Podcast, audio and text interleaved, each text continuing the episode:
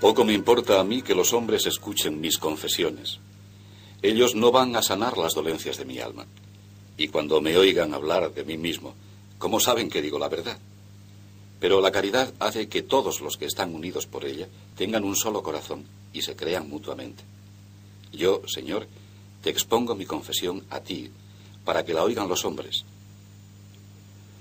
Estoy seguro de que me creerán todos aquellos a quienes el amor les abre el oído. Las confesiones de mis pecados pasados, que tú, Señor, has perdonado y enterrado, son un despertador para el corazón de quien las escucha. Y así, éste no permanecerá sumido en el letargo de la desesperación, ni dirá, yo no puedo cambiar. Mis confesiones le servirán para despertarle de ese sueño tan peligroso, estimulado por el amor de tu misericordia y por la dulzura de tu gracia. Tú, Señor, que no abandonas lo que comienzas, lleva a la perfección lo que de imperfecto hay en mí. Este es el fruto de mis confesiones, no ya diciendo lo que he sido antes, sino lo que ahora soy. Tú estás siempre conmigo, aun antes de que yo estuviera contigo. Me manifestaré a quienes me manda servir. Les haré ver no quién he sido, sino quién soy ahora, aunque yo no me juzgo a mí mismo. Solo tú, Señor, es quien me juzga, porque aunque nadie conoce el interior del hombre, sino el espíritu que hay en él, hay algo en el hombre que ni su propio espíritu conoce. Tú, Señor, conoces todas sus cosas, porque tú lo has creado. Yo, que en tu presencia me considero polvo y ceniza, conozco algo de ti que desconozco de mí. Es verdad que ahora te vemos como en un espejo de adivinar, luego te veremos cara a cara. Por eso, durante mi peregrinación lejos de ti, me siento más cercano de mí que de ti. Confesaré, pues, lo que sé de mí. Confesaré también qué es lo que de mí ignoro, porque todo lo que sé de mí lo sé porque tú me lo has dado a conocer. Lo que ignoro lo seguiré ignorando hasta que estas tinieblas de mi ignorancia se conviertan en luz tan clara como la del mediodía con el resplandor de tu divina presencia. Yo, Señor, sé con certeza que te amo. Pero ¿qué es lo que yo amo cuando te amo, Señor? No la belleza de un cuerpo, ni la hermosura de lo que se acaba, ni la blancura de la luz. Al amarte, no amo suaves melodías, ni la fragancia de las flores, ni la dulzura de la miel, ni finalmente deleite alguno que pertenezca al tacto o a otros sentidos del cuerpo. Nada de esto amo, Señor, cuando te amo. Y sin embargo, al amarte amo una cierta luz, una cierta armonía, una como fragancia, un cierto manjar y deleite que es luz, melodía, fragancia, alimento y gozo de mi alma. Resplandece entonces en ella una luz que no se apaga, se oye un sonido infinito, se siente la fragancia de perfumes que no disipa el viento. Se gusta un manjar que nunca sacia y se posee estrechamente un bien tan delicioso que por más que se goce y se sacie el deseo, ningún cansancio le puede afectar. Entonces me dirigí a mí mismo y me pregunté, ¿y tú quién eres? Y me respondí, un hombre. Y bien claramente conozco que soy un todo compuesto de dos partes, cuerpo y alma, uno visible y exterior, la otra invisible e interior. ¿En cuál de las dos debí buscar a mi Dios, a quien yo había buscado preguntando a las cosas, desde la tierra hasta el cielo, hasta donde alcanzó la penetración de mis ojos? Debí buscar a mi Dios en la realidad interior, porque a ella es a quien todos los sentidos corporales referían las respuestas que daban los objetos exteriores, y la que por ser superior juzgaba lo que habían respondido el cielo y la tierra, diciendo, no somos Dios, pero somos obra suya. El hombre interior que hay en mí es el que recibió esta respuesta y conoció esta verdad con la ayuda del hombre exterior. El yo interior conoce estas cosas, yo, el yo del alma, por medio de los sentidos corporales. Pero ¿acaso esta belleza del mundo no es patente a todos? ¿No habla a todos del mismo modo? Los animales la ven, pero no pueden hacer preguntas porque carecen de inteligencia para juzgar. Los hombres sí que pueden hacer preguntas, dado que por el conocimiento de estas criaturas visibles pueden ascender a conocer las perfecciones invisibles de Dios. Pero las cosas creadas no responden a los que solo preguntan, sino a los que además de preguntar son capaces de juzgar sus respuestas.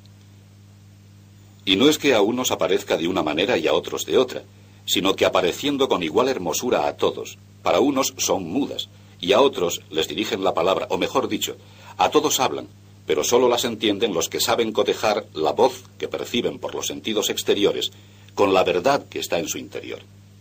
La verdad dice, tu Dios no es el cielo, ni la tierra, ni todo lo demás que tiene cuerpo.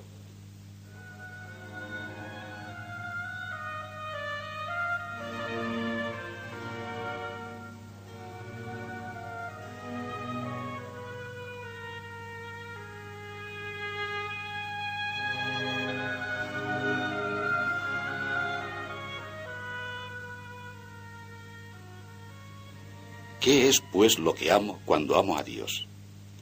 ¿Quién es aquel que está sobre lo más alto de mi alma? Es necesario que ella me sirva como de escala para subir hasta Él. Trascenderé mi fuerza, la que me liga al cuerpo y llena de vida mi organismo. Con esta fuerza no hallo a mi Dios, pues de lo contrario también lo hallarían el caballo y el mulo, que no tienen entendimiento, pero están equipados de esta misma fuerza por la que tienen vida también sus cuerpos. Hay además en mi alma otra virtud y facultad superior que no sólo da vida a mi carne, sino que también la hace sensitiva. Tú mismo, Señor, me la creaste mandando al ojo que no oiga y al oído que no vea, pero mandando al primero que sea instrumento de mi visión y al segundo medio de audición. Lo propio hiciste con cada uno de los demás sentidos a los cuales señalaste el puesto que ocupan y el oficio que desempeñan. Todas estas cosas, aunque son distintas, las hago gracias a una sola y única alma. Pero debo dejar atrás también esta alma, pues también la tienen el caballo y el mulo, que igualmente sienten por medio de los órganos y sentidos del cuerpo. Subiré pues más arriba, sirviéndome de las potencias de mi alma, como de una escalera de diversos grados hacia aquel que nos hizo. Llego por fin ante los vastos campos y las profundas grutas de mi memoria, donde se guarda el tesoro de incontables imágenes de toda clase de cosas que se han ido almacenando a través de las percepciones de los sentidos. Allí está escondido todo lo que pensamos. También está en nuestra memoria, en custodia y depósito, todo cuanto no ha sido aún devorado y sepultado por el olvido. Cuando con mi alma me he de servir de esta potencia, pido que haga acto de presencia lo que quiero. Algunas cosas se presentan enseguida, otras se hacen rogar bastante. Parecería que salen de unos compartimentos más secretos. En la memoria se conservan clasificadas con orden y distinción todas las cosas que se introdujeron, cada una por su puerta de acceso. Por ejemplo, la luz, los colores y formas de los cuerpos a través de los ojos. Por el oído toda clase de sonidos. Por el olfato todos los olores. Por la puerta de la boca todos los sabores. Y finalmente, por el tacto, la percepción de lo duro o blando, caliente o frío, suave o áspero. Pero no son las cosas mismas las que entran, sino las imágenes de las cosas percibidas. Nadie sabe cómo se han formado estas imágenes, aunque resulte cosa evidente cuáles son los sentidos que las han captado y depositado en nuestro interior. En efecto, cuando estoy a oscuras y en silencio, si quiero, puedo extraer de la memoria los colores y distinguir entre lo blanco y lo negro, o entre cualesquiera otros colores. Sin oler nada, distingo el olor de los lirios del de las violetas, y sin gustar ni tocar cosa alguna, sino con el simple recuerdo, prefiero la miel a la cíbar y lo suave a lo áspero. Todas estas operaciones las realizo yo interiormente, en el gran salón de mi memoria. Allí se me presentan el cielo, la tierra, el mar y todas las cosas que mis sentidos han podido experimentar, excepto aquellas que ya olvidé. Allí me encuentro yo conmigo mismo. Allí están todas las cosas que recuerdo y que son fruto de mi experiencia personal y de referencias de otros.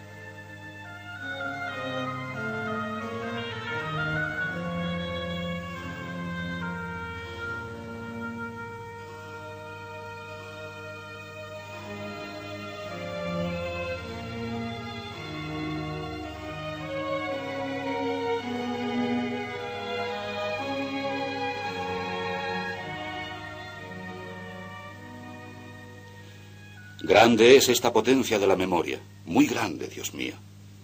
Es un santuario vasto y sin fronteras. ¿Quién ha tocado fondo en él? y siendo esta una potencia de mi espíritu y una parte integrante de mi naturaleza, de hecho me veo personalmente incapaz de abarcar la totalidad de lo que soy. En este supuesto, ¿acaso el alma no tiene bastante capacidad como para que quepa en ella todo su propio ser? En caso afirmativo, ¿dónde puede estar aquello que de sí misma es incapaz de abarcar? Estará fuera de ella. ¿Y cómo es que no la abarca? Esto me deja profundamente admirado y lleno de estupor. Por lo común, los hombres se admiran de ver la altura de las montañas, las gigantescas olas del mar, las anchurosas corrientes de los ríos, el perímetro inmenso del océano y las órbitas de los astros, y se olvidan de lo mucho que tienen que admirar de sí mismos. No se maravillan de que yo, al nombrar todas estas cosas, no las estaba viendo con mis ojos, y sin embargo sería incapaz de hablar de ellas si interiormente no viese en mi memoria las montañas, el oleaje, los ríos y los astros, que personalmente he tenido ocasión de contemplar, ni el océano, del que he oído hablar, con dimensiones tan grandes como si los viese fuera. Con todo, yo no las he absorbido al contemplarlas con los ojos, ni están en mí en el depósito de mi memoria tal como son en realidad, sino sus imágenes. Sé, eso sí, por cuál de los sentidos de mi cuerpo he recibido la impresión de cada una de ellas. El poder de la memoria es algo tan grande que asusta. Esto es el alma, esto soy yo. ¿Y qué soy yo? ¿Qué ser y naturaleza es la que tengo? Una naturaleza que se compone de varias y que vive con varios modos de vida y que de varios modos es inmensa. Tan inmensa como esto es la fuerza de la memoria. Tan grande es el dinamismo vital en el hombre que vive para morir. Por todas las cavernas de la memoria hago mis excursiones, adentrándome en ellas cuanto me es posible, pero no logro tocar fondo. ¿Qué puedo hacer? Subiré más arriba de esta potencia de mi alma que llamamos memoria, y pasaré por ella, subiendo para llegar a ti, Señor, deseando tocar con mi conocimiento tu ser por donde pueda ser alcanzado, y abrazarme a ti por donde puedas ser abrazado porque también los animales y las aves tienen memoria, sin la cual no sabrían volver a sus madrigueras y a sus nidos, ni harían otras muchas cosas a que están acostumbrados, ya que, si no fuera por la memoria, no podrían tener costumbres. Pasaré, pues, más arriba de mi memoria para llegar a ti, que me distinguiste separándome de los animales irracionales, y me hiciste más sabio que las aves del cielo. Sí, dejo atrás la memoria para encontrarte. Pero ¿dónde te encontraré? porque si he de encontrarte más allá de mi memoria y fuera de ella, es que me he olvidado de ti, y si no me acuerdo de ti, ¿cómo te he de encontrar?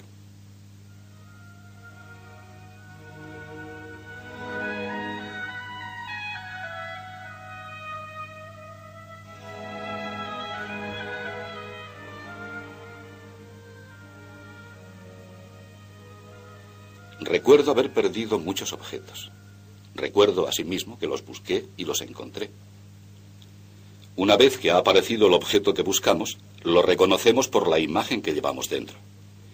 Esto quiere decir que el objeto estaba perdido para los ojos, pero se conservaba en la memoria. No se puede decir que nos olvidamos totalmente, puesto que nos acordamos al menos de habernos olvidado, y no podríamos de ningún modo buscar lo perdido si lo hubiésemos olvidado completamente. ¿De qué medios, pues, me valgo para buscarte, Señor?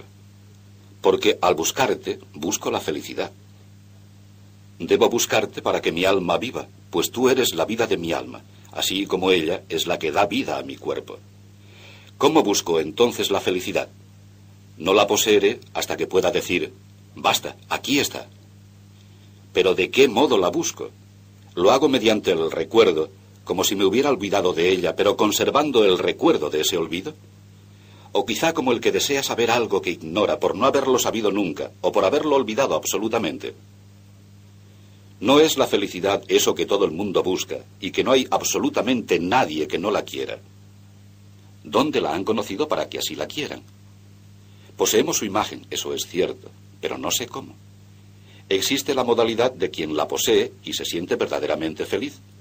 Y hay quienes son felices por la esperanza de serlo, sin duda, los que esperan la felicidad la poseen, pero de un modo inferior al de aquellos que son felices por poseer la felicidad misma. ¿La noción de felicidad reside en la memoria? Si reside en esta, deduciríamos que hubo un tiempo en que fuimos felices, porque lo cierto es que no la amaríamos si no la conociésemos. Oímos el vocablo felicidad y todos confesamos que anhelamos lo que aquella palabra significa. Luego, la felicidad es conocida por todos los hombres, y si pudiéramos preguntarles a todos ellos de una vez si desean ser felices, sin dudar un minuto dirían que sí. Esto no sucedería si no estuviera en su memoria aquello que corresponde por significado a este nombre, felicidad. ¿Acaso la felicidad está en la memoria de un modo semejante a como, por ejemplo, Cartago está en el recuerdo de quien la ha visto? No, porque la felicidad no se ve con los ojos es algo incorpóreo. ¿Será entonces semejante a como recordamos la alegría? Puede que sea así. Porque así como cuando estoy triste recuerdo mi alegría pasada, también cuando estoy en la mayor infelicidad y miseria puedo acordarme de la felicidad. La huella de la alegría quedó grabada en mi memoria, y si ahora me acuerdo de algún goce causado por cosas bajas, lo detesto y abomino. Por el contrario, si me acuerdo de la alegría que se originó de cosas buenas y honestas, deseo volver a tenerla. ¿Dónde? ¿Cuándo he sido yo feliz para que pueda amar, desear y recordar esa felicidad? Y no soy yo solo o unos pocos, sino que absolutamente todo el mundo desea ser feliz, cosa que no querríamos con tanta determinación si no estuviésemos seguros de que la felicidad existe. Unos buscan la felicidad en la guerra, otros en no ir a la guerra. Unos ponen la felicidad en esto y otros en aquello, pero el deseo de ser felices es común a todos. Si preguntas a dos personas si quieren ir a la guerra, es posible que una te conteste que sí y otra que no. Pero interrogadas sobre si quieren ser felices, responderán a una que sí. Lejos de mí el vano pensamiento de considerarme feliz con cualquier género de gozo o alegría que haya tenido. Porque el verdadero gozo no se concede a los malvados, solo a aquellos que generosamente te sirven a ti, Señor, y de los cuales tú eres su alegría. La felicidad consiste en gozar de ti, por ti y para ti. Esa es la felicidad, y no hay otra. Los que piensan que la felicidad es otra cosa, van en busca de otras alegrías que no son las verdaderas. Por tanto, no es propiamente exacto que todos quieran ser felices, porque los que no quieren gozar de Dios, que es la única felicidad, no quieren ser propiamente felices. O es quizá que todos quieren ser felices, pero como la carne desea cosas contrarias al espíritu y el espíritu cosas contrarias a la carne, no pudiendo coordinar ambas posturas, hacen lo que pueden y con ello se contentan.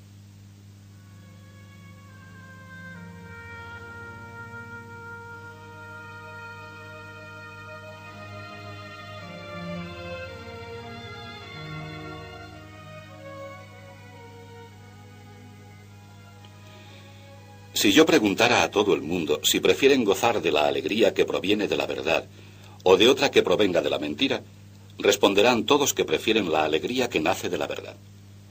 Del mismo modo, nadie duda en decir que quiere ser feliz, porque la felicidad es alegría que nace de la verdad, que es lo mismo que decir alegría que nace de ti, que eres la verdad suma, mi Dios, vida y salud de mi alma. Todos, pues, desean esta felicidad. Todos quieren esta vida. Todos quieren la alegría de la verdad. ¿Por qué entonces no se alegran con la verdad? ¿Por qué no son felices? Porque se ocupan más de otras cosas, de cosas que les hacen más desgraciados que felices, porque se acuerdan poco de la verdad. Y esto nace de que todavía hay poca luz entre los hombres. Dense pues prisa a caminar hacia adelante para que no les sorprenda la noche y les envuelvan las tinieblas. Pero ¿por qué la verdad engendra odio entre los hombres? Y aún tu Hijo Jesucristo tuvo enemigos entre ellos porque la predicaba. No hay más respuesta que esta. El amor de la verdad es tan grande que aun aquellos que aman otra cosa muy distinta quisieran que eso que aman fuera la verdad. Y como no les gusta que les engañen, tampoco quieren verse convencidos de que lo son. Aman la verdad en cuanto resplandece o ilumina, pero la odian en cuanto los acusa y reprende. Aman la verdad cuando les ayuda a triunfar, la odian cuando a causa de ella tienen que sufrir. No quieren ser engañados, pero les gusta engañar. Por eso aman la verdad cuando les es útil y la odian cuando les es costosa. Pero la verdad les dará su merecido, les descubrirá aunque no quieran, y quedarán descubiertos. Pero ella no se descubrirá ante ellos. La verdad para ellos permanecerá encubierta. Así es el alma humana, y aún así, ciega y enferma, indigna y sucia, quiere permanecer oculta y no quiere que se le esconda nada. Pero aún en este estado de miseria en que se halla, prefiere gozarse más con bienes sólidos y verdaderos que con los aparentes y falsos. Feliz sería si, libre de todo impedimento, no hallase ya alegría más que en la verdad suprema que hace que sean verdaderas todas las demás cosas.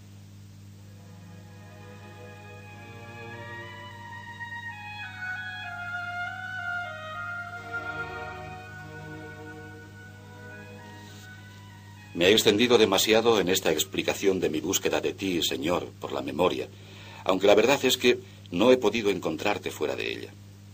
Desde el día en que te conocí, jamás te he olvidado. Allí donde encontré la verdad, allí encontré a mi Dios, que es la mismísima verdad. Y así, Señor, desde que tuve conocimiento de ti, permaneces en mi memoria, y en ella misma te encuentro cuando me acuerdo de ti y me deleito en ti. Pero ¿en qué lugar de mi memoria estás, Señor? Eso es lo que voy a tratar ahora. Para acordarme de ti, al no hallarte entre las cosas corpóreas ni entre los animales, subí, como tengo dicho, a otro grado superior de mi memoria, y llegué a la región de los sentimientos del alma, pero tampoco allí te encontré. Penetré entonces en la misma sede del alma, que está en la memoria, porque también el alma se acuerda de sí misma, y tampoco estabas allí, Señor. Porque así como tú no eres ni cuerpo ni sentimiento, como el que se siente al alegrarse, entristecerse, desear, temer, recordar, olvidar y demás cosas por el estilo, así tampoco eres lo que es nuestra alma, sin una sustancia muy distinta y superior a ella. Pues tú eres el Señor y Dios de mi alma. Amén de que estas cosas que he dicho son mudables, cambian, pero tú, Señor, permaneces inmutable por encima de todas las cosas creadas. No obstante, desde que te conocí, te has dignado habitar en mi memoria. Por ello, ¿por qué ando buscando el lugar de mi memoria donde habitas, como si en mi memoria hubiera lugares distintos y separados? Entonces, ¿dónde te encontré, Señor, para poder conocerte?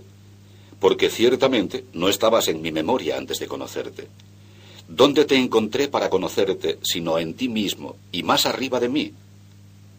Pero de ningún modo hay en esto espacios o lugares. Y no obstante, es verdad que nos alejamos y nos acercamos a ti, aunque en esto no intervenga ningún lugar.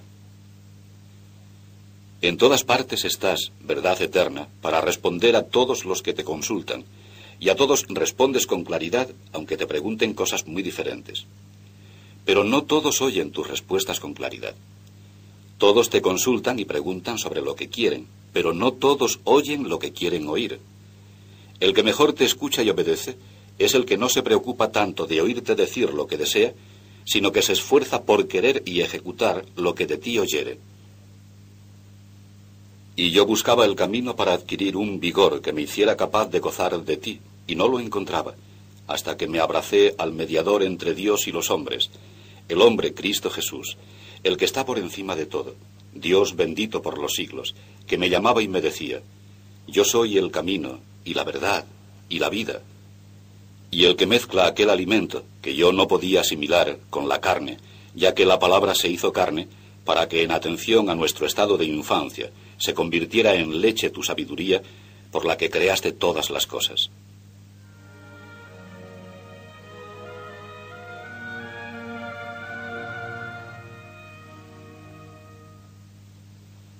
Tarde te amé, hermosura tan antigua y tan nueva tarde te amé.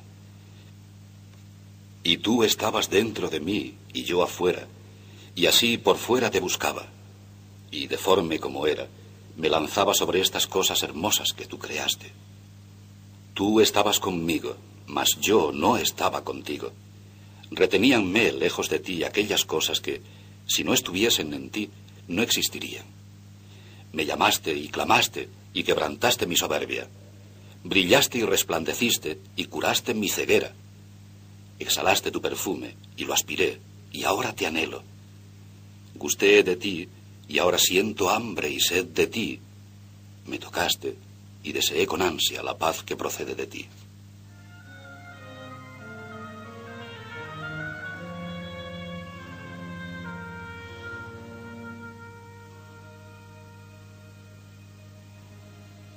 Cuando me haya unido a ti con todo mi ser, habrán acabado para mí los dolores y los trabajos, y mi vida estará totalmente viva, porque estará llena de ti, Señor.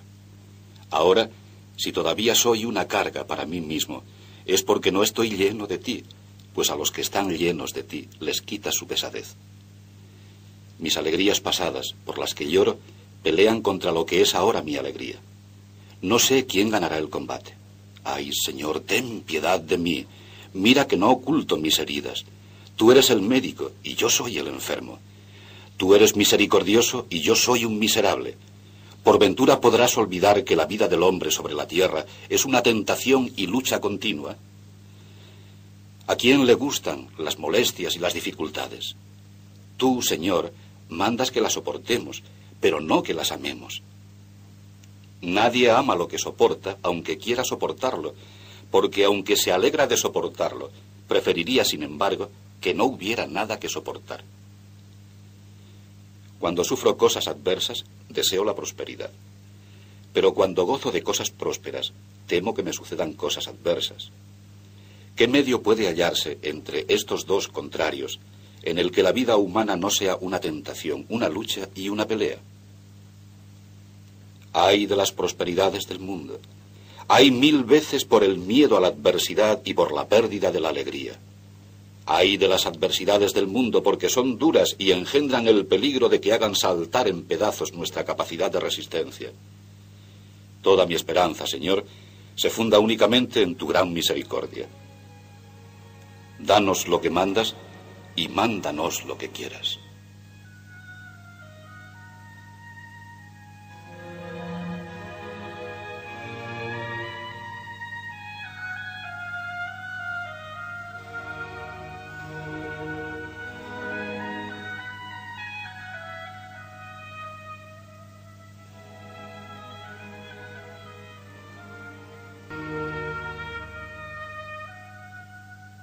Tú nos mandas, Señor, que practiquemos la continencia.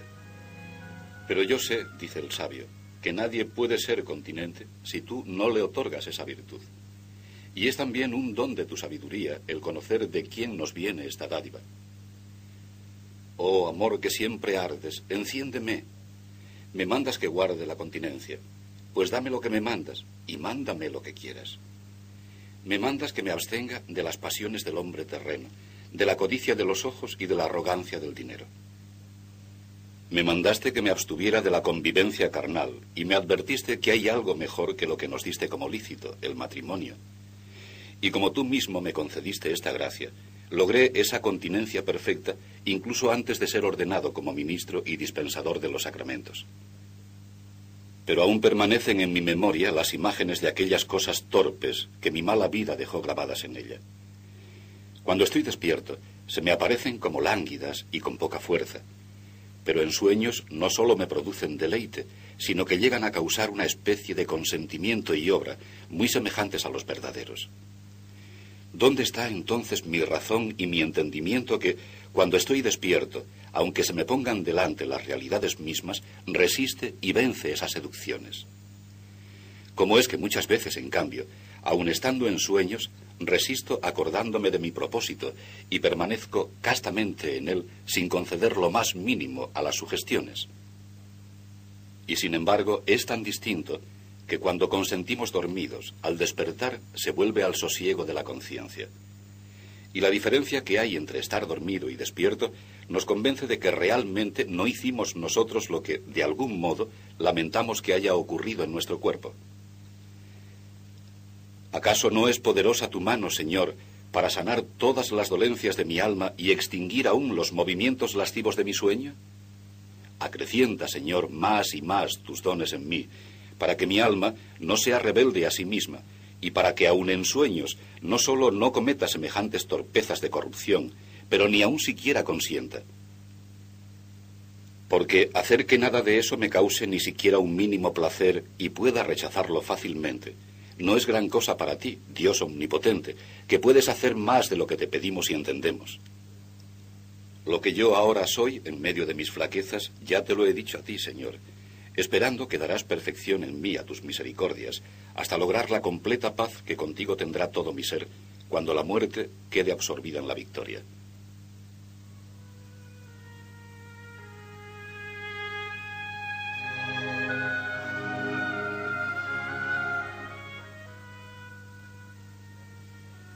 Tú me has enseñado que tome los alimentos como si fueran medicamentos.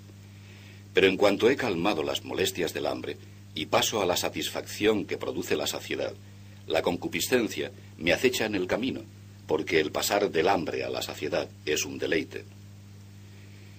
Ante esta incertidumbre, cada día me esfuerzo por resistir contra el apetito desordenado de comer y beber.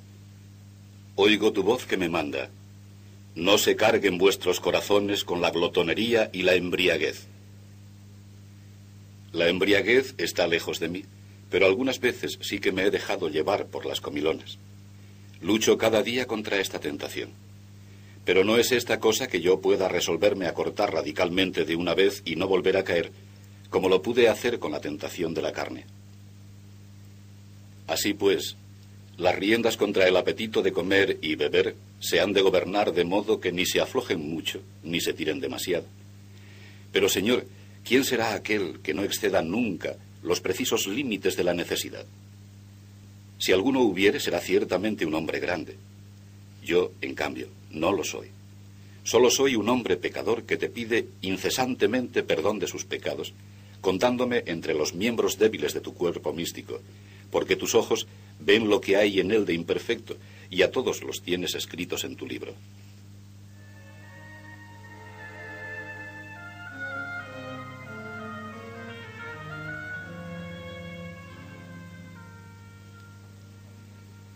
Lo que me falta es hablar del deleite que corresponde a mis ojos corporales. Con él acabaré las tentaciones de la carne que me persiguen todavía.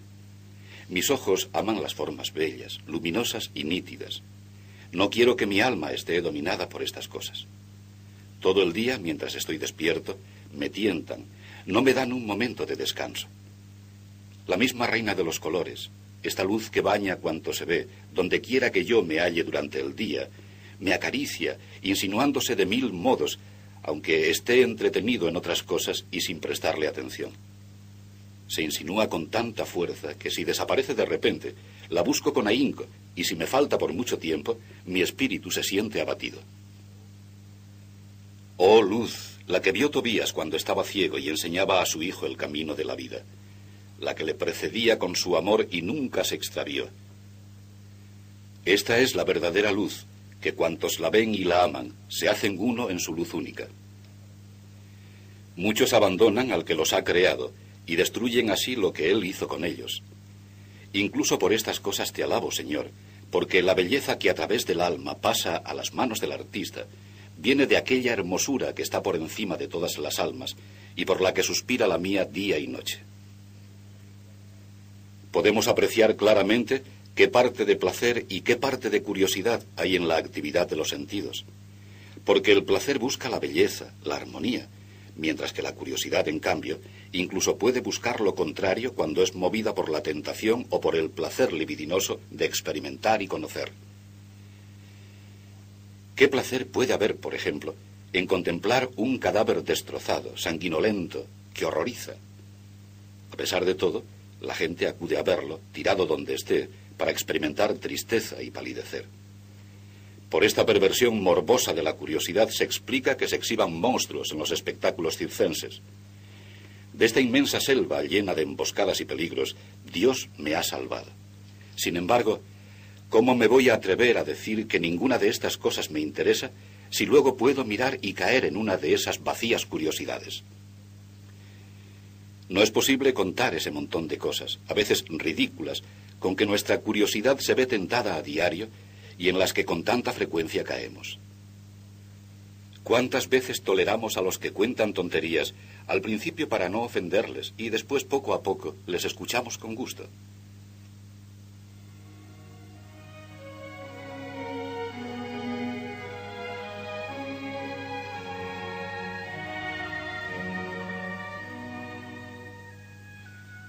Mi vida está llena de cosas por el estilo. Mi única esperanza es tu grandísima misericordia, Señor porque cuando nuestro corazón da cabida a tales miserias, lo que ocurre es que nos distraemos con frecuencia en la oración. Y mientras levantamos la voz de nuestro corazón hacia ti para que nos oigas, no sé de dónde aparece impetuosamente una caterva de pensamientos tontos que corta en seco una cosa tan importante como es la oración. Hablaré ahora de la tentación de las alabanzas humanas. Estas son tentaciones que a diario nos provocan, Señor, sin darnos cuartel.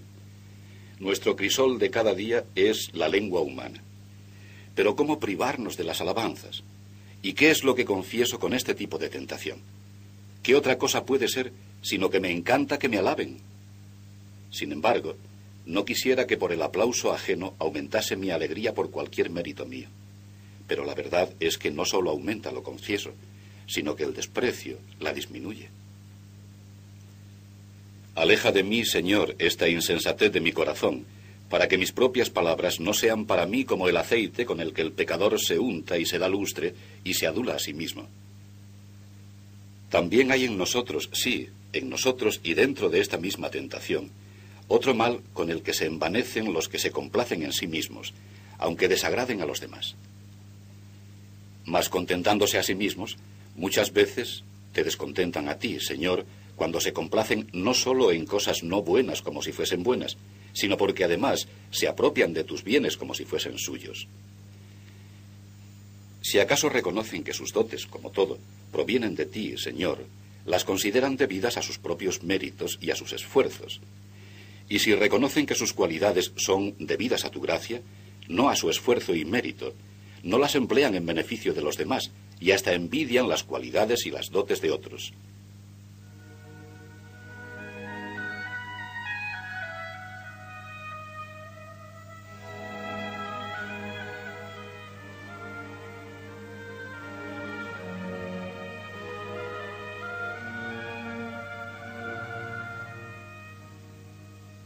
Recorrido, como he podido, el mundo exterior con los sentidos. He prestado especialmente atención a la vida que da vida a mi cuerpo y también a mis sentidos. Después penetré en las oscuras cavernas de mi memoria, llenas de innumerables riquezas. Las estudié y me quedé pasmado, y aunque no pude entender nada de todo esto sin tu ayuda, vi que ninguna de estas cosas eres tú. Y no fui yo mismo el descubridor de todas ellas,